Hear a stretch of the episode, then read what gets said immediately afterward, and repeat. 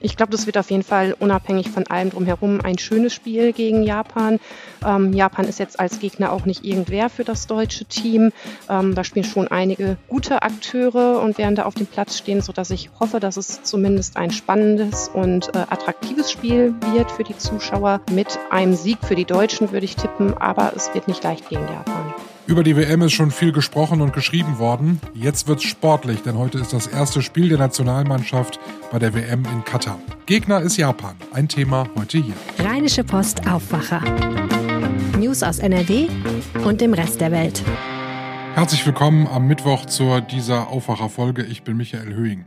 Und wir sprechen neben dem Fußball heute auch noch über das Shoppen, denn wir sind mittendrin in der Black Week. Das ist die Woche vor dem Black Friday. Was in Amerika als ein Mega-Event gilt, ist mittlerweile auch in Deutschland ein ja tatsächlich Umsatzbringer bei vielen Online-Portalen. Worauf man achten muss, wenn man in dieser Woche Weihnachtsgeschenke kaufen möchte, klären wir ebenfalls in dieser Aufwacherfolge. Ich gehe allerdings jede Wette ein, dass heute um 14 Uhr viele Fußballfans vor dem Fernseher sitzen werden, auch wenn sie vielleicht in den vergangenen Tagen und Wochen bei Freunden und Familie immer wieder gesagt haben, dass sie die WM in Katar boykottieren wollen. Die Quoten werden, glaube ich, trotzdem ziemlich hoch sein. Deutschland gegen Japan, das erste Gruppenspiel bei dieser Fußball-WM. Wir wollen auch über Sportliche reden. Das kommt nämlich in diesen Tagen eher zu kurz. Und bei mir im Aufwacher ist Christina Rentmeister, Sportredakteurin bei der Rheinischen Post. Hallo. Hallo Michael. Ich muss ja sagen, dass bei mir die Vorfreude auf Fußball äh, sich noch sehr in Grenzen hält. Ist es bei dir genauso oder anders? Auch ähnlich. Also beruflich, klar, beschäftigen wir uns schon lange im Team damit ähm, und müssen das ja auch. Aber privat habe ich jetzt auch noch nicht äh, so viel eingeschaltet, wie ich sonst bei Weltmeisterschaften mache, muss ich sagen. Äh, Gerade am Wochenende und gestern noch nicht so viel geschaut. Aber heute Mittag das erste Spiel Deutschland gegen Japan. Was können wir da eigentlich erwarten? Ich glaube, das wird auf jeden Fall unabhängig von allem drumherum ein schönes Spiel gegen Japan. Ähm, Japan ist jetzt als Gegner auch nicht irgendwer für das deutsche Team. Ähm, da spielen schon einige gute Akteure und werden da auf dem Platz stehen, so dass ich hoffe, dass es zumindest ein spannendes und äh, attraktives Spiel wird für die Zuschauer. Ähm, mit einem Sieg für die Deutschen würde ich tippen, aber es wird nicht leicht gegen Japan. Wie stark ist Japan? Ich habe Japan jetzt nicht auf dem Zettel bei den großen Fußballnationen. Ja, Japan ist schon Dauergast bei den Weltmeisterschaften und gehört zu den Top 30 in der Welt. Aktuell müsste Weltranglistenplatz 24 sein, also nicht ganz so schlecht. Ähm, aber natürlich haben sie keine super Top-Stars. Allerdings sind die meisten der Spieler auch in den europäischen Ligen, auch in den Top-Ligen unterwegs. Gibt es so Namen, wo du sagst, dass, den muss man zumindest mal gehört haben, weil der wird vermutlich eine wichtige Rolle bei den Japanern spielen? Da ist auf jeden Fall auf der einen Seite Kamada, der bei Eintracht Frankfurt spielt, ähm, der natürlich wichtig ist, eine wichtige Komponente, auch wenn er keine äh, Einsatzgarantie bekommen hat vom Trainer. Ähm, ja, als Kapitän ist Yoshida dabei.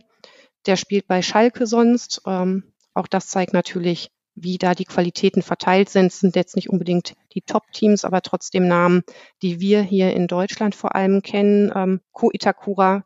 Gucken wir mal äh, zu uns, gucken wir mal in die Nationalmannschaft. Ähm, was wird sich da tun? Was wird heute spannend sein? Ja, zu sehen erstmal, wie die Offensive sich aufstellt, finde ich. Ähm, Hansi Flick hat ja einige Spieler ins Team noch berufen, die für Offensivqualität sorgen sollen. Ähm, nehmen wir jetzt Füllkrug oder Mokoko, die ja auch beide als äh, Neulinge im WM-Kader gerade für Offensivpower sorgen sollen ähm, und gut ins Spielsystem passen. Die, die sich jetzt bei einer WM entwickeln und wer zum Einsatz kommt, muss man natürlich sehen. Und ich bin sehr gespannt, ähm, wie beide sich dann schlagen werden.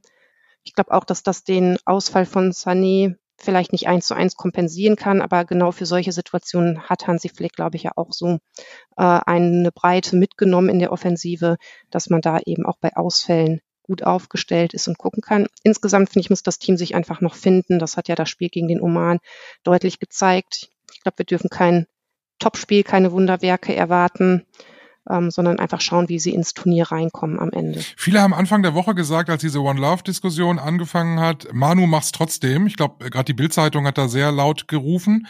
Erwartest du nicht vielleicht unbedingt trotzdem eine Armbinde, aber erwartest du eine Art Zeichen oder sagst du, es wird jetzt so klein gefahren oder so, so im Keim erstickt, dass da gar keine weitere Diskussion mehr aufkommt? Mhm.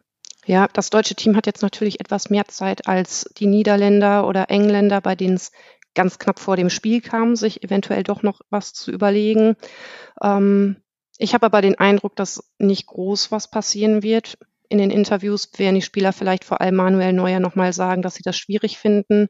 Ähm, die FIFA kritisieren für die Entscheidung. Davon gehe ich fest aus. Das ist ja jetzt auch schon gestern und heute auf Pressekonferenzen passiert. Ähm, ja, aber dass ein wirklich sichtbares Zeichen gesetzt wird, da habe ich eigentlich gerade wenig Hoffnung nach dem Statement des ähm, DFB. Aber man weiß es natürlich nie. Also wäre natürlich schon ein Statement, wenn Manuel Neuer trotzdem mit Regenbogenfahne oder irgendeinem Slogan aufläuft. Mir scheint es aber auch so zu sein, dass die FIFA da durchaus härter reagiert. Bei den Belgiern ist ja auf dem Trikot auch der Schriftzug Love nochmal verboten worden. Ähm, ich bin mir nicht sicher, ob es da einfach nur mit Sanktionen wie einer gelben Karte am Ende getan ist oder ob da noch andere Sachen im Hintergrund spielen, die wir einfach nicht wissen in der Kommunikation zwischen Verbänden und FIFA. Ähm, mein Eindruck ist, dass die Spieler da auch eine klare Ansage haben, dass sie sich zurückhalten bei der ganzen Thematik. Vermutlich eher was, was man sich für so ein letztes Spiel aufheben würde, wann immer das in diesem Turnier auch sein mag. Ja, das wäre natürlich immerhin ein Zeichen. Also auch schwierig einfach, dass man ein Zeichen nicht setzt, wenn es halt um ja, verboten wird, wenn es um was geht, genau. Ähm, es nur dann zu machen, wenn es halt um nichts mehr geht und egal ist, dann ist es halt ja auch als Zeichen fast schon egal, weil das kapiert ja nun wirklich jeder vor den Fernseher, dass das, das nicht die entsprechende Aussage ist. Aber ja, ich bin sehr gespannt. Wäre ein positives Zeichen, wenn noch was passiert. Aber ich glaube, da sollten wir nicht zu viel Hoffnung reinsetzen. Trotzdem versuchen wir heute ein wenig Normalität vielleicht in dieses Turnier zu kriegen und ein bisschen dieses Fußballspiel, wenn man es denn guckt und nicht boykottiert, dass man vielleicht ein bisschen das Gefühl hat, es ist eigentlich wie eine normale Weltmeisterschaft. Vielen Dank, dass du heute im Aufwacher warst. Danke dir. Zugegeben, es ist nicht die beste Uhrzeit für ein Fußballspiel heute. 14 Uhr ist Anstoß bei der Partie Deutschland gegen Japan. Wenn ihr arbeiten müsst und keine Chance habt, da Fernsehen zu gucken, aber trotzdem so ein bisschen auf dem Laufenden bleiben wollt, dann empfehle ich euch unseren Internetauftritt rp-online.de. Seit gestern übrigens in ganz neuem Gewand. Es sieht alles anders aus. Wir haben ein bisschen aufgeräumt, wir haben neues Design auf der Homepage und RP Online heißt jetzt Rheinische Post, also im Grunde unser Online-Portal genauso wie die Zeitung. Und äh, klickt gerne mal rein. Ich habe euch den Link mit einer Erklärung, ähm, wie das neue rponline.de funktioniert, in die Show Notes gepackt. Und außerdem gibt's noch ein ganz tolles Angebot, weil noch mehr Spaß macht die Rheinische Post mit einem RP Plus Abo. Und da gibt's jetzt ein tolles Angebot. Für sechs Monate RP Plus lesen zahlt ihr nur einen Euro. Den Link da zu diesem Angebot findet ihr ebenfalls in den Show Notes. Viel Spaß beim Neukennenlernen der Rheinischen Post. Egal auf welcher Homepage man ja momentan ist, überall wird man ja angebrüllt mit Werbeanzeigen zur Black Week, zum Black Friday. Und ich muss ja sagen, ich habe für dieses Jahr eigentlich gesagt, äh, ich lasse mich davon diesmal nicht irritieren. Ich werde nicht mitmachen, ich werde nichts kaufen. Ich habe bereits am Montag verloren. Ich habe das traditionell erste Produkt gekauft, was ich immer in der Black Week kaufe, schon seit vielen Jahren. Batterien. 100 Stück für 25 Euro. What? 20, knaller Preis. Und ich werde wahrscheinlich auch noch einiges kaufen in der Black Week und am Black Friday. Und darüber wollen wir heute sprechen bei uns im Aufwacher, weil es ist Black Week und wir kommen nicht dran vorbei, auch wenn wir wollen. Helene Pawlitzki ist da und hat sicherlich nichts gekauft. Nee, das ist richtig. Ich habe zwar schon ein bisschen geguckt, was es so gibt, aber ich bin noch nicht Opfer geworden. Äh, Michael, ich kenne aber Menschen, die tatsächlich sich frei nehmen am Freitag, weil Black Friday ist. Insofern, du bist nicht das schlimmste Shopping-Opfer, das ich kenne. Ich bin vielleicht auch nicht da am Freitag, jetzt wo du sagst, dass das möglich ist. Das ist ja echt eine schöne Sache. Bist du denn jemand, der sagt, ach ja, ich, ich guck zumindest mal, oder versuchst du das abprallen zu lassen? Also ich bin ehrlich gesagt nicht so eine gute Shoppingplanerin. Ne? Es gibt ja Menschen, die sich für diese Tage im November tatsächlich übers Jahr aufsparen, was sie so an größeren Anschaffungen machen wollen und das dann auch kaufen. Bei mir ist das dann eher so, dass ich aus allen Wolken falle, wenn ich höre übrigens, es ist wieder Black Week oder Black Friday oder Cyber Monday, das ist ja am Montag und dann Cyber Week. Und dann denke ich mir, hm, was brauche ich eigentlich? Brauche ich eigentlich irgendwas? Und surf dann so ein bisschen rum. Aber meistens scheitert es dann daran, dass ich am Ende doch denke, es ist zwar vielleicht ein gutes Angebot, aber ehrlich gesagt, mein alter Drucker tut tut's doch noch. Du hast dich ein bisschen mit dem Black Friday und dem ganzen drumherum äh, beschäftigt. Die wichtigste Frage, die man ja im Zuge dieser Aktionstage stellt, ist, ist es denn wirklich so günstig? Und jetzt bitte äh, nicht mein Weltbild zerstören. Es gibt schon Rabatte, aber natürlich muss man sagen, am günstigsten ist es, am meisten Geld spart man, wenn man nichts kauft, Michael. Dankeschön. Sorry. aber, aber wenn da jetzt zum Beispiel steht, äh, hier, gnadenlos reduziert, 40 Prozent äh, extra obendrauf oder so, ist das dann alles reine Werbemaschinerie oder, oder entspricht das schon der Wahrheit? Oder was sagt die Verbraucherzentrale zum Beispiel? Ich denke, ein Stück weit muss man immer davon ausgehen, ähm, dass das auch Methode hat und Masche ist. Es gibt schon Rabatte. Man muss aber auch bedenken natürlich, dass bereits in den letzten Wochen die Preise, die regulären Preise gestiegen sind. Das heißt, da geht dann von dem eigentlichen Rabatt ja eigentlich im Grunde genommen was runter. Das andere ist, dass es auch am Black Friday öfter mal Betrugsmaschen gibt, die ausgeübt werden. Insbesondere zum Beispiel beim Portal Amazon muss man vorsichtig sein, wenn man ein besonders günstiges Angebot findet, wo man auch noch per Vorkasse bezahlen soll, dann sollte man vorsichtig sein, denn es ist schon vorgekommen, dass Leute dann etwas gekauft haben und niemals die Ware erhalten haben. Da raten die Verbraucherzentralen also dazu, auf jeden Fall lieber hinterher zu bezahlen, sprich per Rechnung. Jetzt nehmen wir mal, machen wir ein Beispiel. Ich will einen neuen Fernseher haben. Ähm, weiß ich nicht, 55 Zoll ist klar, Marke ist mir eigentlich erstmal zweitrangig.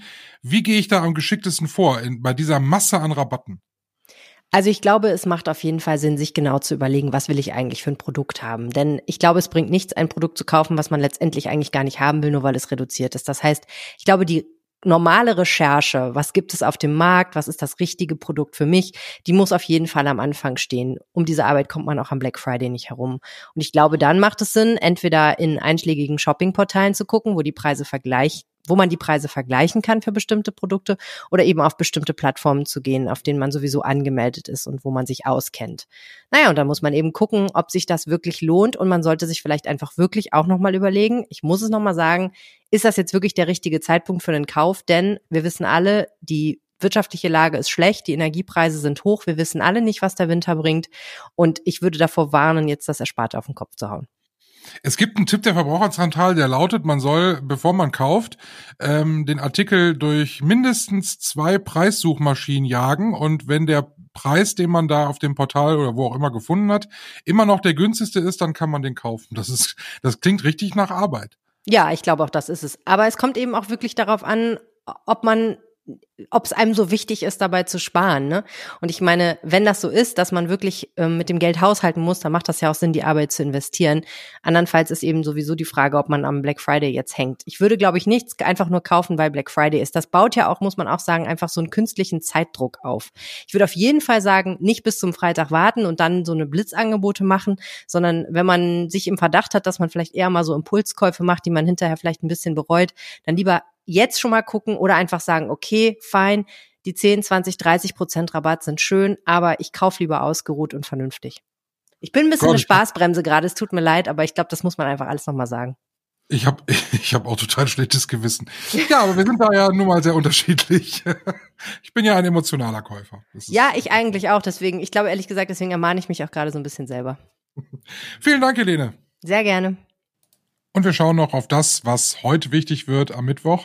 Da gibt es einen wichtigen Termin in Berlin. Der Bundestag setzt seine Haushaltswoche fort und heute wird über den Kanzleretat gesprochen.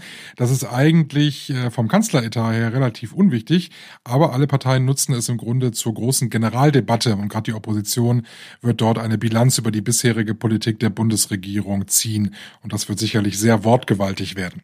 Außerdem, wir haben es angesprochen, heute Abend das erste Gruppenspiel der deutschen Nationalmannschaft gegen Japan bei der Fußball Fußball-WM in Katar. Und der Vermittlungsausschuss von Bundestag und Bundesrat berät heute über das Bürgergeld. Da gab es ja gestern eine Einigung bereits zwischen der CDU-CSU-Fraktion und den Regierungskoalitionen. Dort werden wir also dann heute nochmal dann erfahren, ob dieser Vermittlungsausschuss dann dort eine Lösung gefunden hat, dass der Bundesrat das Bürgergeld dann auch absegnen kann mit leichten Änderungen. Wir gucken noch zum Schluss aufs Wetter und das sieht heute eher grau und regnerisch aus. Die Sonne kommt nur selten durch. Die Temperaturen ein bisschen milder als gestern, liegen bei 10 Grad maximal. Morgen der Donnerstag wird mit 12 Grad noch ein bisschen angenehmer und dann bleibt es auch meistens trocken. Das war der Aufwacher für heute Mittwoch, den 23. November. Ich bin Michael Höhing. Habt einen schönen Tag und tschüss. Mehr Nachrichten aus NRW gibt's jederzeit auf RP Online. rp-online.de